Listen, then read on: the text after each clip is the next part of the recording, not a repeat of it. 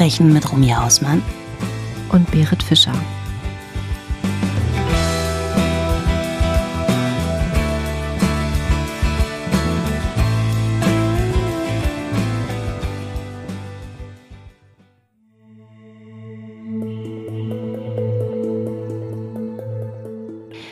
Stell dir vor, du hast den Abend mit einem Freund verbracht. Es war total nett, ihr hattet richtig viel Spaß, wart etwas essen und seid danach noch ein bisschen durch die Stadt gezogen.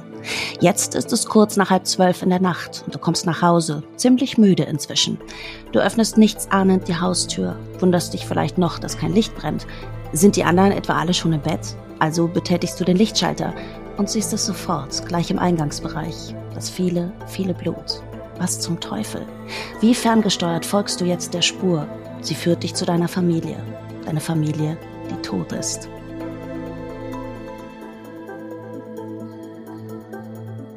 Ja, sorry für den unmittelbaren Downer und natürlich trotzdem herzlich willkommen bei RB True Crime Talk mit Romy Hausmann und Berit Fischer. Hallo Buddy. Das ist ja schon mal wieder gut angefangen. Also ich habe das so richtig vor Augen gehabt. Ich habe mir gerade das so vorstellen können und mich da reinversetzen können, wie das sein muss. Also ich möchte das natürlich niemals erleben, aber das muss so schlimm sein, wenn du nach Hause kommst und du findest deine Familie tot im Haus vor. Ich habe momentan wieder ganz krass, vielleicht merkt man das auch an dem Intro, ich schreibe ja momentan ein neues Buch. Das heißt, ich bin so in ganz anderen Sphären zu denken und zu bebildern, so für mich selber im Kopf. Und ähm, ich merke auch, ich muss ganz stark wieder differenzieren, dass das, was wir hier machen, echt ist. Mhm. Und da denke ich dann wieder so ganz ähm, aktiv drüber nach, dass das, was ich gerade schreibe und was ich mir ausdenke, einfach null trifft, was in der Realität wirklich passiert. Also, dass du manchmal, würdest du es als Buch lesen, würdest du denken, ja, come on, also da hat sie sich ein bisschen überschlagen jetzt mit der Fantasie, aber es stimmt leider nicht.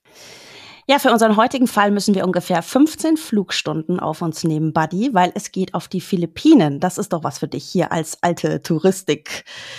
Ich wollte jetzt ein böses Wort sagen, aber Sag nein, ich nicht. Sag es ruhig. Ich tu's nicht, ich tu's nicht. Sag es eskaliert ja schon wieder.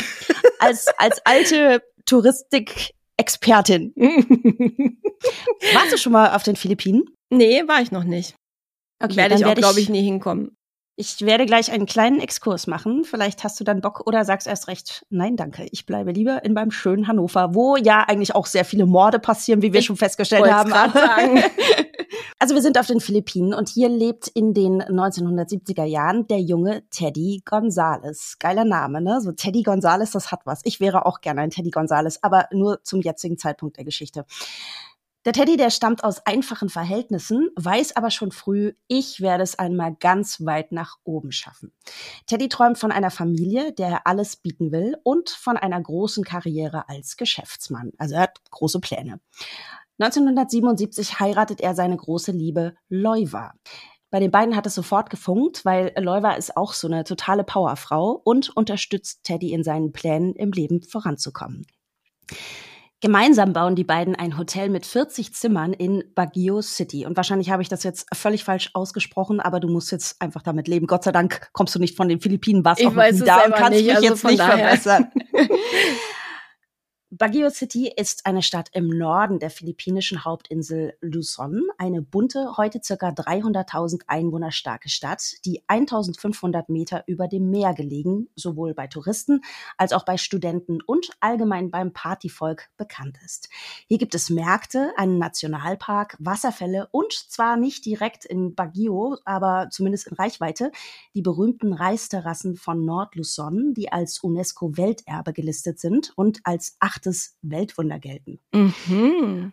Und es gibt noch was Tolles, noch nie gehört sowas, deswegen muss ich dir das unbedingt auch noch erzählen, Buddy. Den Cemetery of Negativism, also den Friedhof der Negativität. Klingt sehr abgefahren. Was genau ist das? Ja, hier begraben Menschen so sinnbildlich Gedanken und Ängste, die sie belasten, teils sogar mit richtigen Grabsteinen. Und diesen Friedhof gibt es seit den frühen 1980er Jahren und genau da befinden wir uns jetzt auch auf unserem Zeitstrahl. Denn 1980 werden Teddy und Loiva Eltern ihres ersten gemeinsamen Kindes, Sohn Seth. Drei Jahre später, also 1983, wird dann auch noch Sefs Schwester Claudine geboren und damit ist die kleine Familie komplett und auch sehr, sehr glücklich. Die Kinder sind mobsfidel, das Geschäft, also der Hotelbetrieb, läuft gut. Teddy lebt also jetzt genau das Leben, das er sich immer gewünscht hat. So weit ja so gut erstmal, ne? Ja, weißt du, so fangen halt auch alle Filme an. Es ist ja. alles tutti, weißt du, die Wolken sind rosarot, die Sonne scheint dauernd. Also das ist, ne, und dann bam, bam, bam. Mhm. Und genau das passiert jetzt auch, nämlich 1990, bam, bam, bam, kommt es auf der Insel Luzon zu einem Erdbeben, infolgedessen sowohl das Hotel als auch das Wohnhaus der Familie Gonzales komplett zerstört wird. Und besonders, ja, und besonders herzzerreißend, der kleine, damals sieben Jahre alte Seth befindet sich zum Zeitpunkt des Bebens im Hotel und wird von den Trümmern verschüttet. Aber sein Vater, also der Teddy, kann ihn glücklicherweise noch rechtzeitig retten. Das ist ja echt eine dramatische Geschichte. Mein Gott, was die schon erlebt haben, ist ja furchtbar. Mhm. Ja, das und natürlich auch ganz allgemein die Situation, alles zu verlieren und nur noch ja einander zu haben, schweißt die Familie, die sind im Übrigen streng katholisch, nur noch stärker zusammen. Also das ist ein richtig fester Familienverbund. Und Aufgeben ist für Selfmade Man Teddy ja sowieso keine Option. Also besorgt er kurz entschlossen vier Flugtickets und wandert mit seiner Familie nach Australien aus, genauer gesagt nach Sydney. Dort schult Teddy zum Anwalt um und ist kaum zehn Jahre später, also Ende der 1990er Jahre, Eigentümer einer der erfolgreichsten, konkret auf Einwanderungen spezialisierten Kanzleien in Sydney. Das ist echt das heißt, bewundernswert, ja, ne? Genau, das heißt, also das ist, äh, wie man auf Anwalt umschulen kann, kann ich dir jetzt nicht sagen. Ich dachte immer, du musst da irgendwie studieren, mhm. ne? Das ist so mein mein Stand. Aber ähm, es wird tatsächlich in den Quellen von einer Umschulung geredet und er ist spezialisiert auf Einwanderung. Das heißt also, er hilft Leuten, die nach Australien einwandern wollen, so mit ihren Papieren und was man mhm. da alles beischaffen muss. Außerdem ist er jetzt Besitzer eines großen Grundstücks inklusive eines schönen großen Hauses in North Ryde. Das ist so ein Vorort von Sydney. Eine sehr, sehr gute Wohngegend.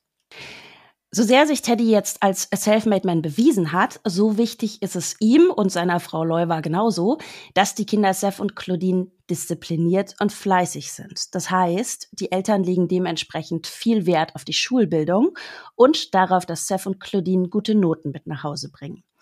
Seth ist eigentlich sehr musikalisch, er singt gerne und spielt mehrere Instrumente, aber seine Eltern sähen es eigentlich lieber, wenn er später einmal in Richtung Medizin oder Jura gehen würde.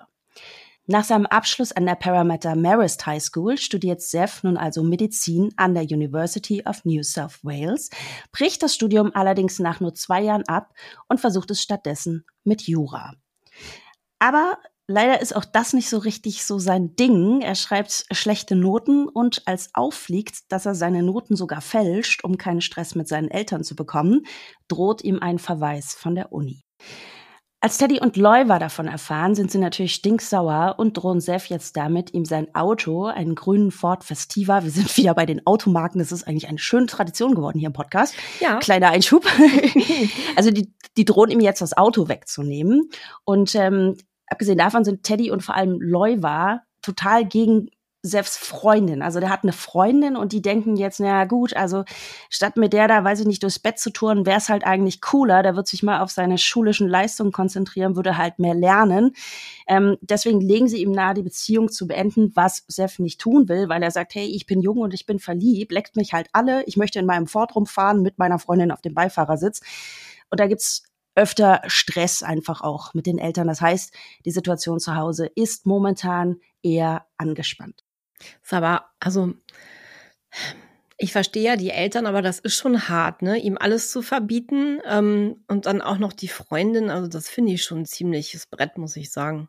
Ja, es geht auch so weit, dass die Eltern ihm damit drohen, ihn zu enterben. Also da muss man auch wirklich sagen, okay Leute, ihr habt, ihr habt wirklich bewiesen, dass ihr von, von 0 auf 100 gehen könnt. Mhm. Ähm, das ist eine ganz tolle Leistung. Ihr habt euch quasi zweimal neu erfunden. Ihr habt es ganz weit hoch geschafft. Und natürlich durch Disziplin und harte Arbeit.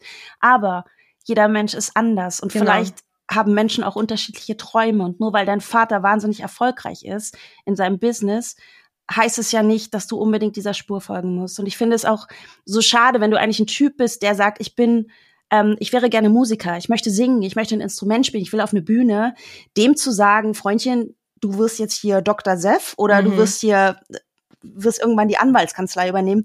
Ich finde das super, super schwierig und ich finde eigentlich auch, dass Eltern das nicht zusteht. Nee, das sehe ich ganz genauso. Wie du eben schon sagtest, jeder ist anders, jeder hat andere Vorstellungen, aber es ist natürlich auch wieder echt so der Klassiker. Ne? Ich glaube, das gibt's ja in vielen Familien, dass halt die Eltern erwarten, so du trittst in meine Fußstapfen, du musst das Gleiche machen wie ich oder irgendwas übernehmen und äh, führst es weiter, ein Unternehmen oder whatever finde ich nicht in Ordnung, weil jeder sollte sich so entfalten können, ähm, wie er halt einfach ist und Genau, und das ist ja auch besser. Jetzt stell dir mal vor, was hast du denn davon? Dein Sohn studiert Medizin und er steht an einem OP-Tisch, operiert am offenen Herzen oder am Gehirn und in seinem Kopf singt er aber irgendwie, weiß ich nicht, such a beautiful day und dann, dann verschnippelt der sich. Weißt du, wie ich meine? Ja, also wenn du einfach, wenn du einfach kein Arzt bist, dann wird niemand einen Arzt aus dir machen.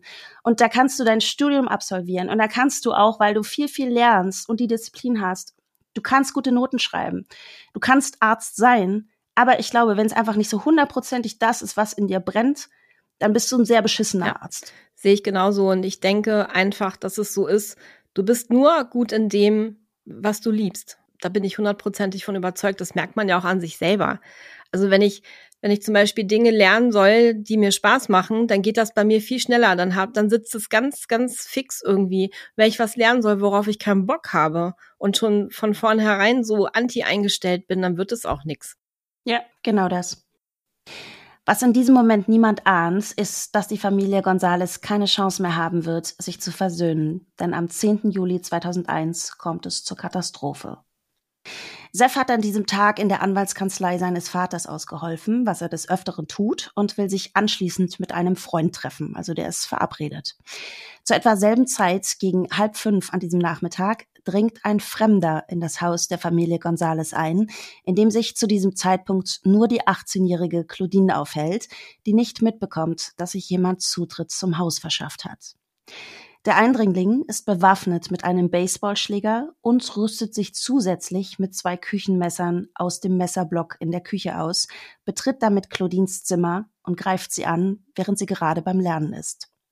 Zuerst wirkt er die junge Frau, dann schlägt er ihr mindestens sechsmal mit dem Baseballschläger auf den Kopf und sticht noch mehrfach mit einem der Messer auf sie ein. Anschließend wartet der Eindringling seelenruhig darauf, dass die anderen Familienmitglieder eintreffen. Es ist Leuwa, die um 17.30 Uhr, also eine Stunde später ungefähr, als nächstes nach Hause kommt. Der Eindringling lauert ihr im Esszimmer auf und sticht sofort mit dem Messer auf sie ein. Er fügt ihr zahlreiche Stich- und Schnittwunden im Gesicht, am Hals, in der Brust und im Unterleib zu. Bei der Obduktion würde später festgestellt werden, dass der Angriff gegen ihren Hals so stark war, dass ihre Luftröhre dabei vollständig durchtrennt wurde. Gott, oh Gott. Voll brutal. Ja, um 18.50 Uhr kommt Teddy nach Hause. Auch er wird direkt mit dem Messer attackiert und erleidet dadurch mehrere Stichwunden am Hals, in der Brust, am Rücken und am Bauch. Dabei durchdringt ein Stich seine rechte Lunge, eine andere sein Herz und eine weitere durchtrennt partiell sein Rückenmark. Drei Mitglieder der Familie Gonzales sind also bereits tot. Buddy, erinnerst du dich noch, was ich dir über Seth erzählt habe, wie er seinen Tag verbracht hat und was er für den Feierabend geplant hat? Ich weiß, er wollte sich mit einem Freund treffen. Genau. Also Seth hat tagsüber in der Kanzlei ausgeholfen und gegen 16.30 Uhr Feierabend gemacht. Für später hat er sich noch mit einem Freund verabredet. Die beiden sind am Abend in Sydney unterwegs, essen im Planet Hollywood und besuchen noch eine Videospielhalle. Als Seth um kurz nach halb zwölf in der Nacht nach Hause kommt, erwartet ihn das Grauen. Das ganze Haus ist voller Blut. Sein Vater, seine Mutter und seine jüngere Schwester sind alle tot. Und an eine Wand im Haus hat jemand mit Sprühfarbe ein Graffiti hinterlassen, die Worte Fuck off Asians, also verpisst euch Asiaten. Alter. Ja. Und das ist womöglich auch ein Indiz dafür, dass die Familie Opfer eines Hassverbrechens geworden sein könnte.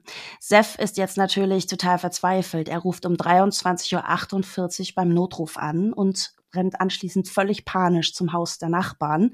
Die versuchen jetzt den jungen Mann zu beruhigen, aber Seth weint und schreit und macht sich große, große Vorwürfe, dass er nicht bei seiner Familie war. Und ja, das ist eben auch so viel Stress und Streit in letzter Zeit gegeben hat und er jetzt halt auch niemals die Chance bekommen wird, Frieden mit seinen Eltern zu schließen. Gott, das ist ja furchtbar.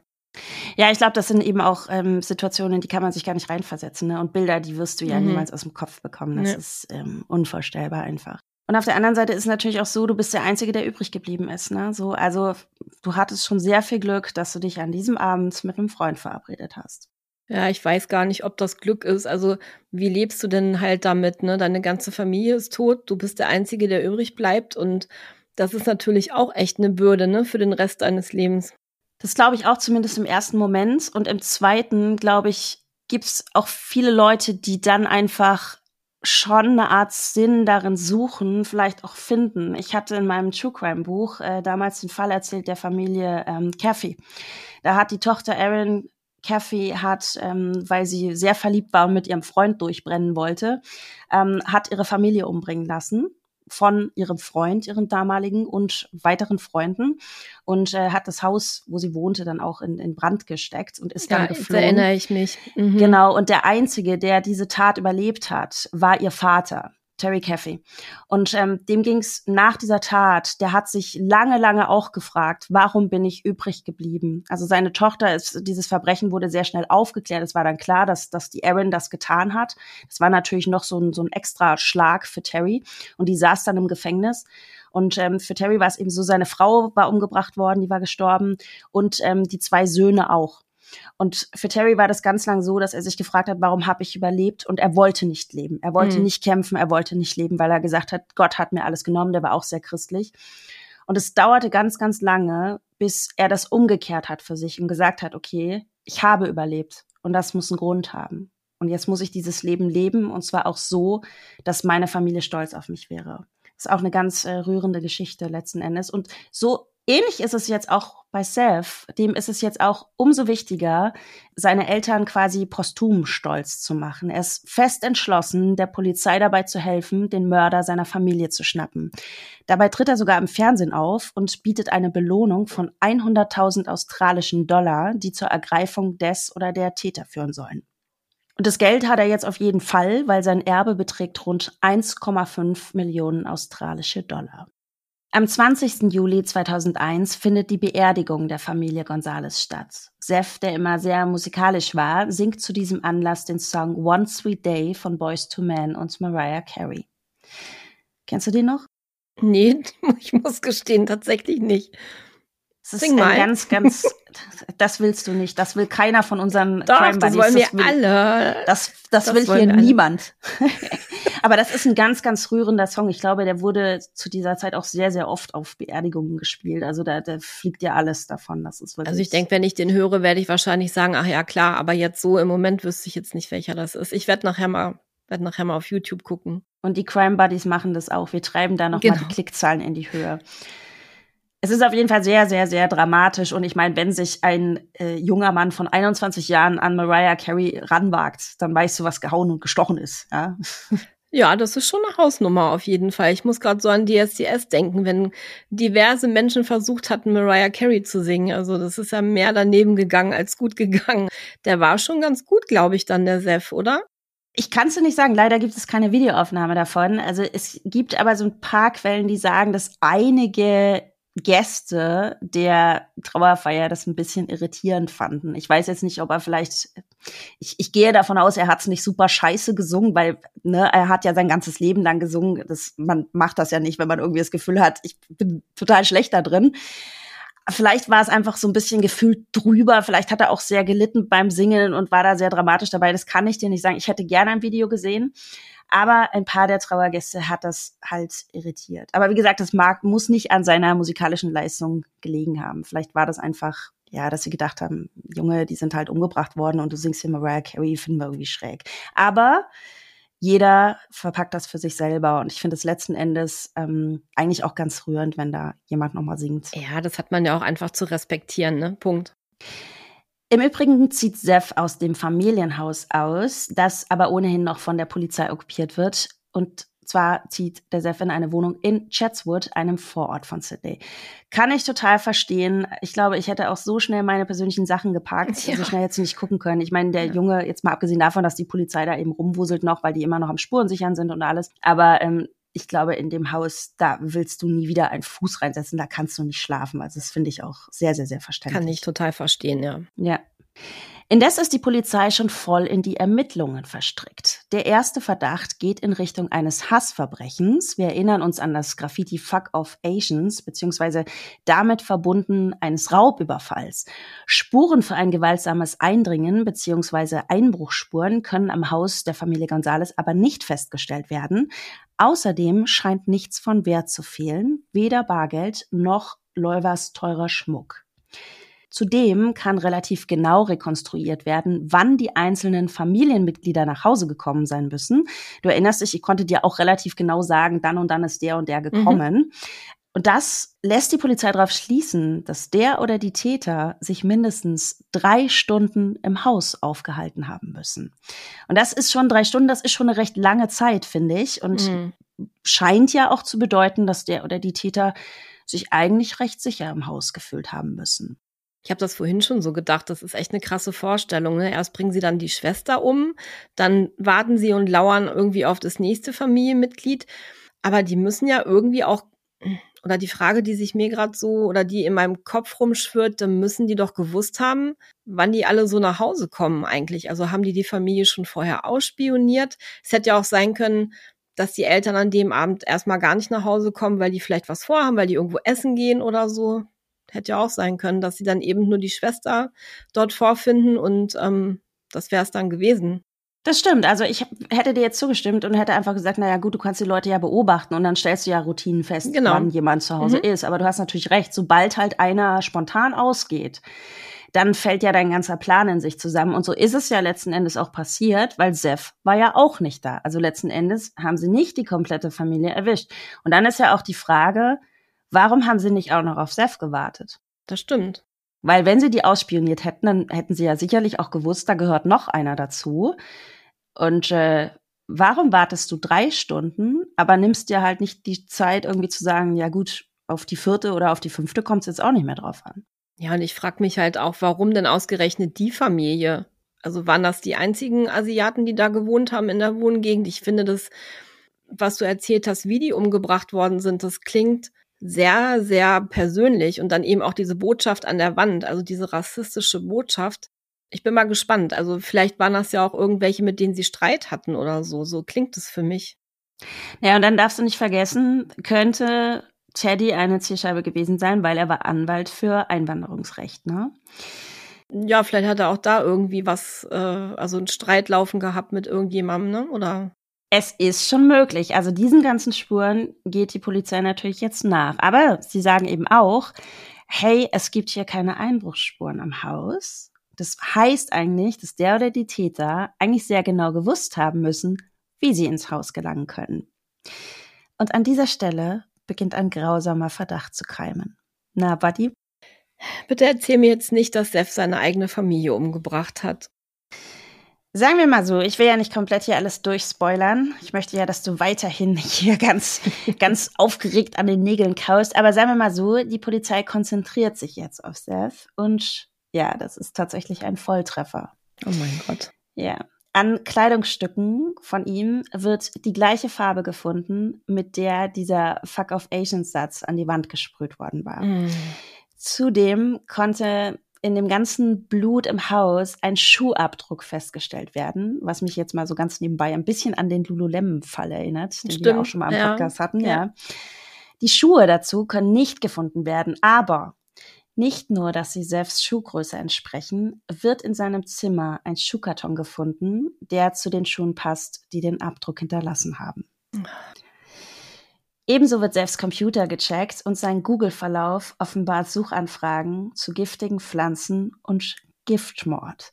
Und da denke ich immer so, Leute, echt jetzt. Weißt du, also ich meine, ich glaube, dass Anfang der 2000er war vielleicht noch nicht ganz so bekannt, irgendwie wie die Polizei arbeitet, aber andererseits müsste doch eigentlich schon bekannt gewesen sein, dass Dinge, die du im Internet tust, auf irgendeine Art und Weise rückverfolgbar sind, oder? Ich weiß halt nicht, inwiefern man, also ich weiß, wie man einen Google-Verlauf löscht, aber ist der dann wirklich weg? Glaube ich nicht. Also ich glaube, die haben so geile Methoden bei der Polizei, dass die, glaube ich, alles irgendwie wiederherstellen können. Naja, dann hättest du, dann hättest du ja aber auch schon weiter gedacht, ne? Indem du sagst, ich lösche das mal. Das hat er ja aber auch gar nicht gemacht. Also dieser Verlauf war halt offensichtlich. Und ähm, das ist so lustig, weil jeder Krimi- und Thriller-Autor in sagt ja immer so, boah, wenn ich mal irgendwie in so, in so eine Kontrolle komme, dass jemand irgendwas bei mir checkt und die gucken sich meinen Computer an, ey, was du da im Verlauf findest. Wobei, das ist ja auch schon wieder ein geiles Alibi, ne? Ich könnte ja alles googeln, könnte immer so sagen, naja, ich muss das recherchieren, ich bin halt Fuller-Autorin. Das ist so witzig, dass du das gerade sagst, weil ich habe das neulich auch gedacht. Also wenn wir einen Fall recherchieren, dann googeln wir ja auch solche Dinge. Ne? Oder wenn ich, wenn ich irgendwie nach einem neuen Fall suche, manchmal ist es halt so, dass er mir zufällig über den Weg läuft, aber manchmal gibt es auch so Momente, wo ich echt erstmal so ein bisschen google, weil ich vielleicht schon so eine Idee habe und danach suche, ob es sowas schon mal gegeben hat. Und dann habe ich auch neulich gedacht, wenn die meinen Google-Suchverlauf angucken würden, die würden denken, Alter, was stimmt denn mit der nicht, weißt du? Ja, das ist, äh, Seth ist da auch echt in die Tiefe gegangen. Der hat zum Beispiel auch geguckt, er hat nach Fällen recherchiert, wo zum Beispiel auch Leute umgekommen sind durch so Produktvergiftungen. Weißt du, gibt's ja auch manchmal Fälle, dass du sagst, boah, da hat einer, da ist was schiefgegangen bei der Cornflakes-Produktion und daran ist dann die ganze Familie gestorben, mit der Charge hat was nicht gestimmt, das wird zurückgezogen. Also solche Fälle gab's ja auch schon. Ja, wie raffiniert. Ja, darüber hat er sich auch informiert und hatte wohl, also das kann man jetzt daraus schließen, Wissen vielleicht auch vorgehabt, kann ich irgendwas vergiften an einem Lebensmittel mhm. und das meiner Familie unterschieben und nachher hups. So, weißt du, weil es eben diese Fälle auch schon gab. Er hat ja Medizin studiert, also er wird sich ja da auch ein bisschen auskennen, würde ich mal glauben, ne? Na, aber er war ja ein schlechter Student. Also, Na, weiß die Basics, ich nicht. Die, die Basics hat er bestimmt drauf gehabt. Jedenfalls, last but not least kommt jetzt raus, dass Seth zwar um 16 Uhr die Kanzlei seines Vaters verlassen hat, aber erst um 20 Uhr bei seinem Freund aufgetaucht ist, mit dem er ah. anschließend den Abend verbrachte. Das heißt, Seth hätte also genügend Zeit gehabt, die Morde zu begehen, sich zu duschen, die Tatwaffen verschwinden zu lassen und dann zu seinem Freund zu fahren. Seth sagt jetzt, nee, nee, nee, also so war das nicht. Der behauptet, ja, also ich sehe ein, dass ihr da irgendwie so ein, ein Zeitloch findet. Ich war aber nicht zu Hause, habe meine Familie getötet. Ich war bei einer Sexarbeiterin. Deswegen habe ich das auch nicht gleich gesagt, weil ich habe mich super, super geschämt, ne? weil das ist ja nichts, mit dem man jetzt äh, unbedingt hausieren gehen möchte. Deswegen habe ich euch das nicht gleich gesagt. Ich habe quasi dieses Zeitloch von 16 Uhr bis 20 Uhr, da war ich beschäftigt mit einer Sexarbeiterin aber dieses Alibi kann halt nicht bestätigt werden und ja, die ganzen Ermittler sagen auch, ja, come on, ist klar so, ne? Mhm. Das passt jetzt natürlich sehr gut, dass keiner mehr weiß, wo hat denn die Sexarbeiterin gestanden, gearbeitet, wie auch immer. Das ist im Grunde nichtig. Am 13. Juni 2002, also fast ein Jahr nach den Morden an seiner Familie, wird Seth verhaftet und wegen dreifachen Mordes angeklagt.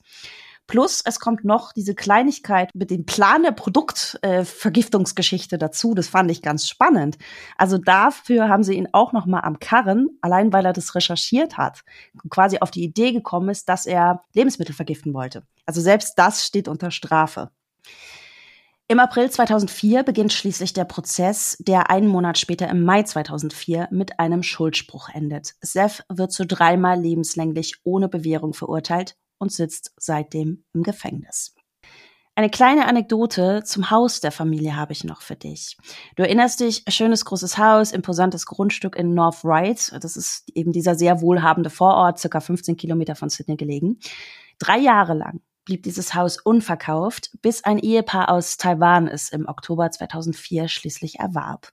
Allerdings trat das Paar kurz darauf vom Kauf zurück, weil die Maklerfirma nicht darüber informiert hatte, eben was dort geschehen war. Ne? Die Firma weigerte sich jedoch, diesen Verkauf rückgängig zu machen mit der Begründung, es gibt keine gesetzliche Verpflichtung zur Offenlegung solcher Informationen. Die haben dann schließlich aber doch nachgegeben, weil dieses taiwanesische Paar sich ja an die Medien gewandt hat und es einen riesen Shitstorm für die Maklerfirma gab. Nach diesem Vorfall wurde in New South Wales, also dem Staat, in dem Sydney liegt, ein Gesetz eingeführt gegen das Verschweigen von Informationen, die den Wert einer Immobilie erheblich beeinflussen könnten. Im November 2005 wurde das Haus letztlich dann doch noch verkauft für 720.000 australische Dollar an einen Käufer, der die Geschichte des Hauses kannte und sich davon aber nicht abschrecken ließ. Jetzt habe ich mal eine Frage an dich und die Frage habe ich auch schon, weiß ich gar nicht, jetzt vor zwei, drei Wochen, ich weiß es nicht mehr, äh, auf unserem Insta-Kanal gestellt. Könntet ihr in einem Mordhaus wohnen? Und die Antworten waren echt interessant. Weil die könntest du das? Weil das Ding ist ja, dass solche Immobilien total günstig angeboten werden, natürlich aus diesem Grund.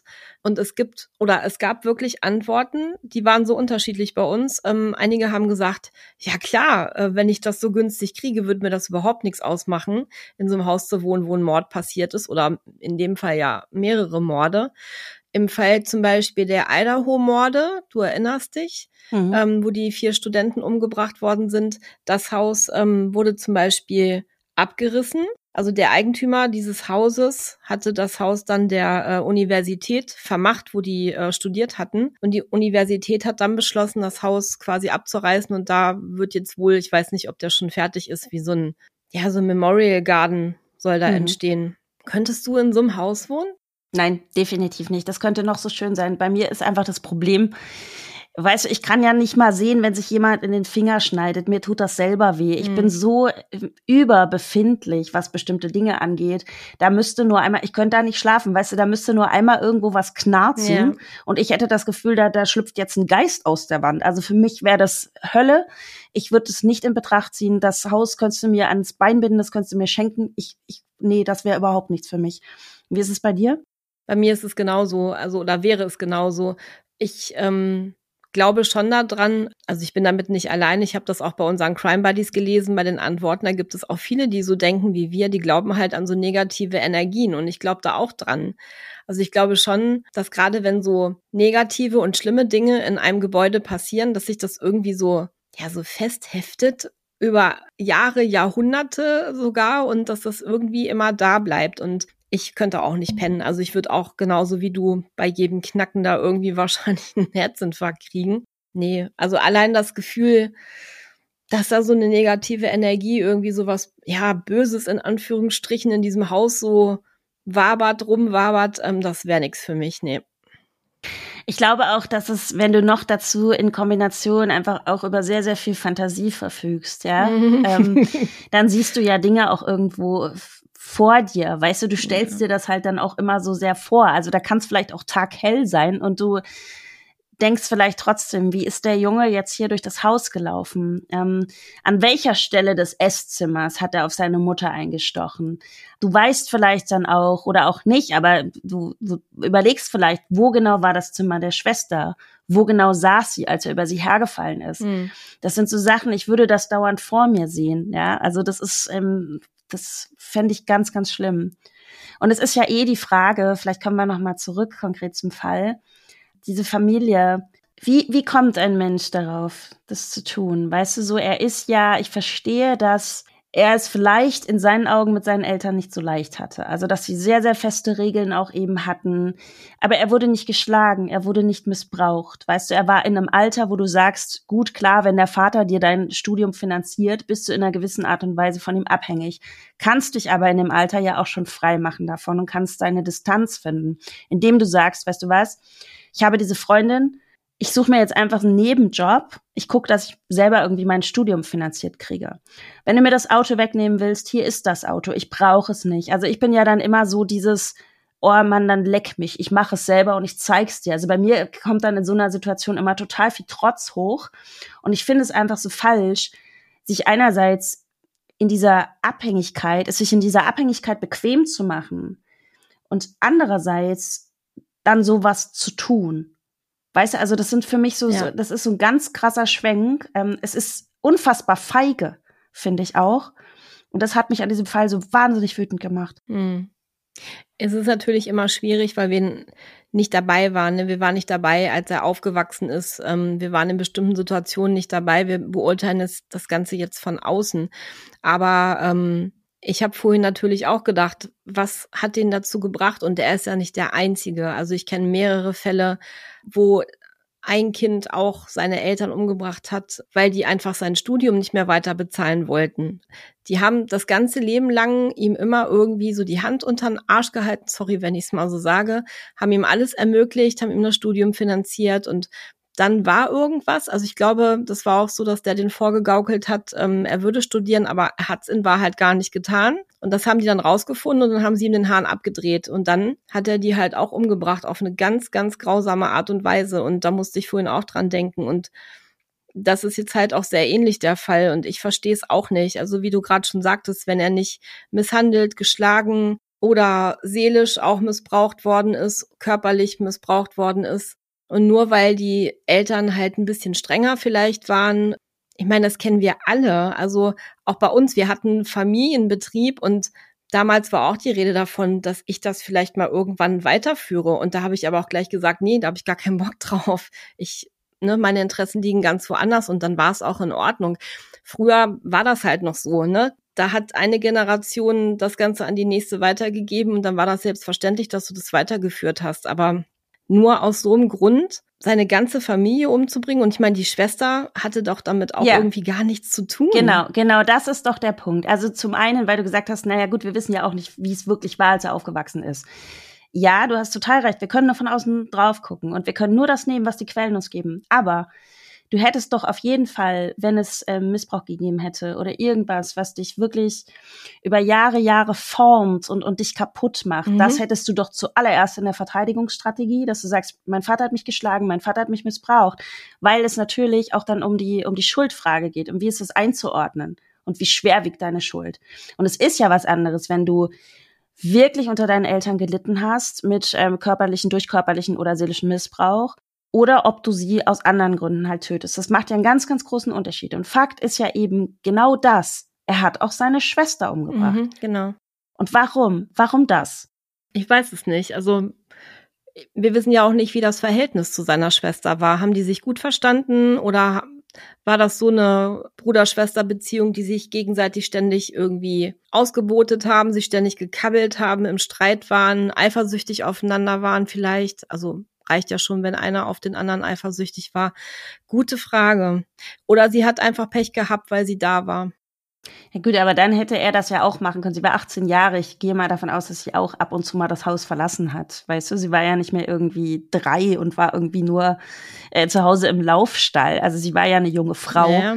Und dann hätte man ja auch sagen können, gut, ich warte, bis sie halt weg ist. Also es, mich irritiert sehr, dass du wirklich deine komplette Familie derart hast und so weit gehst. Und ähm, ich, ich weiß nicht, also gerade weil eben die Schwester da noch gleich miterledigt worden ist, das hat halt schon, und da mag ich jetzt mega falsch liegen und da mag ich jetzt auch jemandem echt Unrecht tun, sogar eine Mörder. Aber das riecht halt schon sehr danach, ich wollte das Erbe allein für mich haben. Ne? Das kann gut sein, ja klar. Stimmt, ja. Es ist, es ist echt eine schlimme Geschichte mal wieder. Ich kann mir das auch überhaupt nicht vorstellen, er hat es ja auch von langer Hand geplant, ne? Das merkst du ja eben schon an seiner Google-Suche und so weiter. Er muss das ja irgendwie im Voraus geplant haben. Und wird natürlich auch so die Tagesaktivitäten seiner Eltern irgendwie abgecheckt haben, weil er dann eben ja auch wusste, wann die nach Hause kommen und so. Und er hat ja auch ganz bewusst dafür gesorgt, dass er ein Alibi haben wird. Also er hat sich ganz bewusst auch mhm. mit einem Freund für diesen Abend auch verabredet. Ne? Ja, stell dir das mal vor. Also allein das schon, das habe ich vorhin auch überlegt. Du löscht deine Familie aus auf ganz brutale Art und Weise und bist auch voller Blut und alles. So dann duschst du dich und fährst zum Planet Hollywood und haust dir da irgendwie einen Burger mit Pommes rein und quatsch mit deinem Freund. Und mich würde mal interessieren, das wissen wir ja wahrscheinlich auch nicht. Mich, mich würde mal interessieren, ob der Freund irgendwas gemerkt hat an dem Verhalten, ob der hinterher gesagt hätte, ja, der war irgendwie komisch oder der war aufgeregt oder nervös und hat gezittert oder der war vielleicht sogar ganz normal, wie immer. Ich habe nichts gemerkt. Also wohl nicht. Und das ähm, ganz krasse ist, dass dieser Fall auch bekannt ist als der Babyface-Killer-Fall. Du musst ja auch mal selbst musst du dir ansehen. Also das ist auch wirklich ähm, das ist natürlich sehr überzogen von den Medien auch dargestellt worden, ja, der Killer mit dem Babyface. Aber es ist tatsächlich so ein so ein Bubi einfach, ne? Da würdest du alles denken, aber nicht, dass der um halb fünf nach Hause geht, alle platt macht und danach sich eben, wie du gerade gesagt hast, mit einem Kumpel bei Planet Hollywood die Pommes reinschiebst. Mhm. Ja, ich hatte mir tatsächlich kurz ähm, vorhin das Gesicht angeguckt, weil ich brauche immer so ein Bild mhm. dazu, um mir das irgendwie vorstellen zu können. Und da habe ich auch gedacht, mein Gott, also Babyface trifft es schon, mal abgesehen davon, dass es eine schöne Headline ist für die Zeitungen und die Medien, aber ähm, das stimmt. Also der sieht total unschuldig aus. Und ich finde ja, das ist, das ist eigentlich totaler Blödsinn, aber so einfach von der, von der Wahrnehmung, von dieser, ähm, in der ersten Sekunde Wahrnehmung, sage ich mal, finde ich, macht sowas ja solche Fälle auch immer noch gruseliger, weißt du so? Ja, voll. Ähm, man denkt ja auch immer, und das, da ist man irgendwie so gepolt, man denkt immer so, dass, dass die Mörder und die Mörderin, dass man denen das ja schon ansieht, dass die irgendwie sehr, sehr hässlich sind und pockennarbig und äh, haben böse Augen. Nein, natürlich nicht. Letzten Endes sehen wir das nicht. Ich habe vor kurzem mal irgendwas gelesen, dass jeder von uns in seinem Leben irgendwann mal eine, eine Mörder über den Weg läuft und wir wissen das nicht. Oh, hör auf. Also ich habe sowas auch schon mal überlegt, ähm, aber ich, oh, das ist so ein furchtbarer Gedanke. Ich, ich habe schon überlegt, wer weiß, wie oft man schon an so einer Situation so haarscharf dran vorbeigegrätscht ist. Weißt du? Ja. Darfst du gar nicht drüber nachdenken, da wirst du echt bekloppt. Nee, also ich sagte mal, heute Nacht schlafen wir beide ganz, ganz schlecht. Wir sehen in den Träumen den Babyfestkiller. Wir leben in den Träumen im Haus der Familie Gonzales und überall knarzt es. Ja, in diesem Sinne, Buddy, schlaf gut. Dankeschön, ganz toll. Na gut, wir beide sind ja hart im Nehmen, ne? Das, sonst würden wir das ja hier auch nicht machen. Also ich denke, ich werde ganz gut nachher schlafen. Ich habe hier, hier auch meinen großen Löwen, der mich beschützt. Und äh, du hast. Barry Schmidt, aber der, der ist nicht zum Beschützen gemacht. Der ist zum Würstchenessen gemacht. Aber gut. Jeder Jack, wie er möchte. In diesem Sinne, ich bin sehr gespannt auf deinen nächsten Fall, den du mitbringst, Buddy. Ja, in zwei Wochen dann wieder. Und ich kann dir jetzt schon sagen, ganz, ganz schlimme Geschichte. Hat mich mega schockiert. Aber gerade deswegen wollte ich ihn auch unbedingt machen und ich möchte den so gerne erzählen, weil es auch mal wieder zeigt. Ich meine, zeigt jeder Fall, weiß ich, aber wie grausam und wie schlimm Menschen sein können. Also ich war da auch echt wieder richtig schockiert. Ich möchte mal nicht sagen an der Stelle, ich bin gespannt, weil das kommt mir immer so falsch vor. Aber ähm, ja, ich, ich will weiß, auch nicht sagen, ich, das jedes Mal, aber ja, ich will auch nicht sagen, ich freue mich drauf. Das ist das ist alles. Also es gibt einfach nichts dazu. Ich möchte einfach nur sagen, bring deinen nächsten Fall mit. Wir sprechen drüber, so wie wir das immer machen. Und ich hoffe, dass wir auch wie immer es schaffen, ähm, auch diesen Fall mit Respekt zu behandeln. Da bin ich mir ziemlich sicher. Und ich kann dir und euch, Crime Buddy, schon eine Sache verraten. Es geht diesmal in den hohen Norden, wo wir auch noch nicht waren mit irgendeinem Fall. Also, ja. Schweden. Ratter, Ratter. Dänemark. Was hast du als erstes gesagt? Schweden. Lass ich jetzt mal dahingestellt. Es geht nach Schweden. Ja, es geht nach Schweden, genau. War es schon richtig. Alles klar. An dieser Stelle kann ich ja jetzt sagen, ich bin gespannt. Bis in zwei Wochen, Buddy. Bis in zwei Wochen, Buddy. ciao. ciao. ciao.